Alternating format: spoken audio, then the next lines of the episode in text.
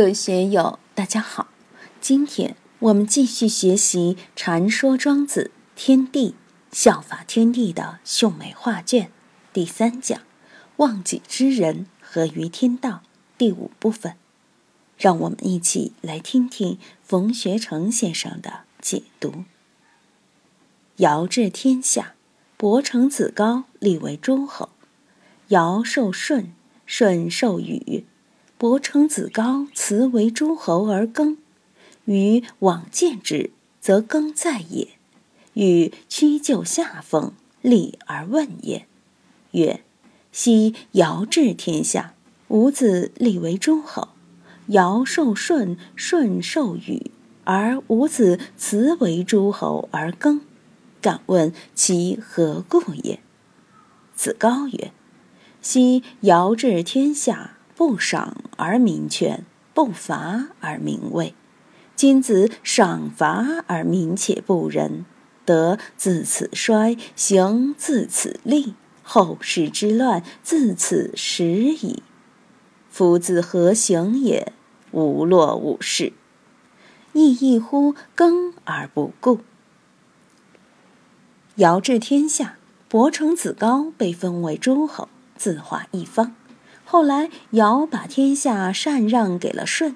又过了几十年，舜又把天下禅让给了禹。舜让位给禹的时候，伯承子高辞去了诸侯，免冠挂印，告老还乡当农民。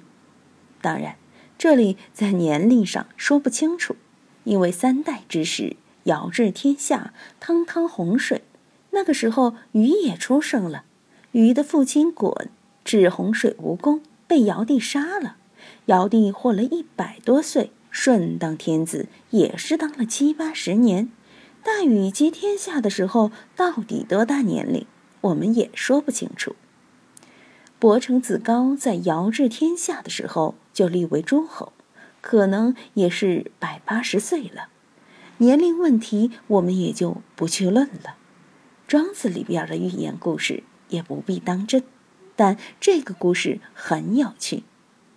到了禹当天子的时候，这个伯承子高就挂职还乡，打了辞职报告，炒了老板的鱿鱼，自己回去耕田了。禹往见之，则耕在也。大禹王就觉得很奇怪，你为什么要辞职呢？于是就亲自去拜访他，看到他正在耕田种庄稼。禹屈就下风，立而问焉。当然，大禹也很贤明，也很懂得尊老爱幼。面对前朝老臣，作为新立的天子，当然要趋于下风，也就是我们经常说的“甘拜下风”，表示谦让。老虎、狮子在寻找猎物的时候，经常也要趋于下风，怕自己的气味把猎物吓跑了。猛兽捕猎要趋于下风，礼贤下士的人也要趋于下风，这是规矩。所谓的“宾主有位”，主位在什么地方，宾位在什么地方？贵宾是坐上风位的，主人作陪只能坐下风位。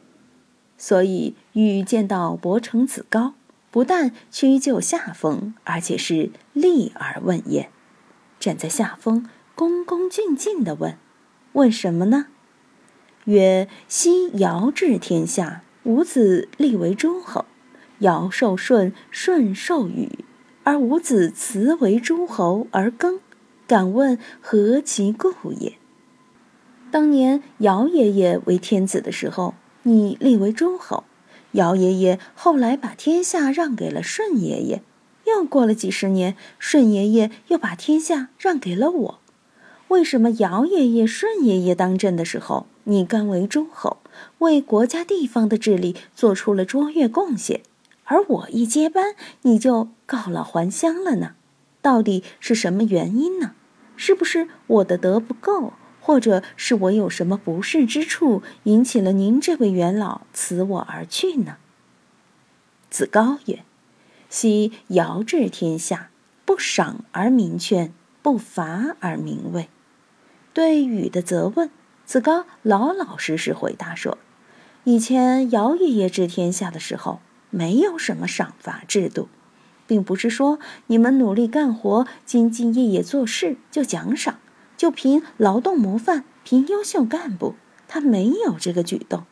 整个社会从上到下，全都是一片朝气，生机盎然，大家都为这个社会尽力。他不搞惩罚，也没有法令，但是老百姓反而畏惧，不敢胡作非为，上上下下都结为一心，不敢去乱搞。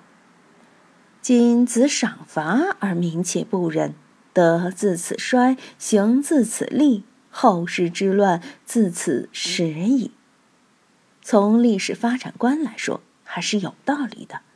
尧舜时代还未形成国家形态，所以中国历史把夏代作为有国家机器的开端也有道理。从庄子的书上介绍，国家机器是从夏代开始，从大禹开始的。大禹王接了天子位之后，赏罚条例就出来了，做善就赏，做恶就罚。老百姓趋吉避凶，就开始顺应法律了，也就是有社会化、有尊卑贵贱之别了。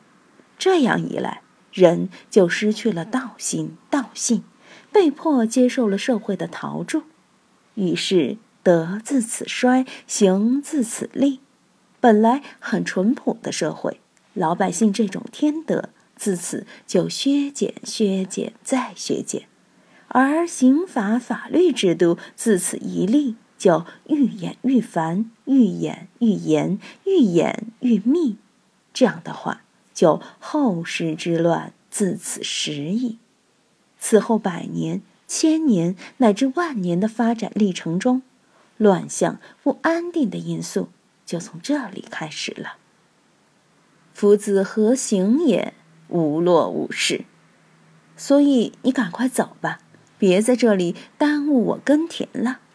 说完，一一乎耕而不顾，自己在田里劳动，不再料理大禹王了。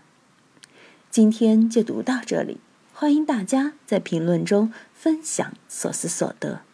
我是万万，我在成都龙江书院为您读书。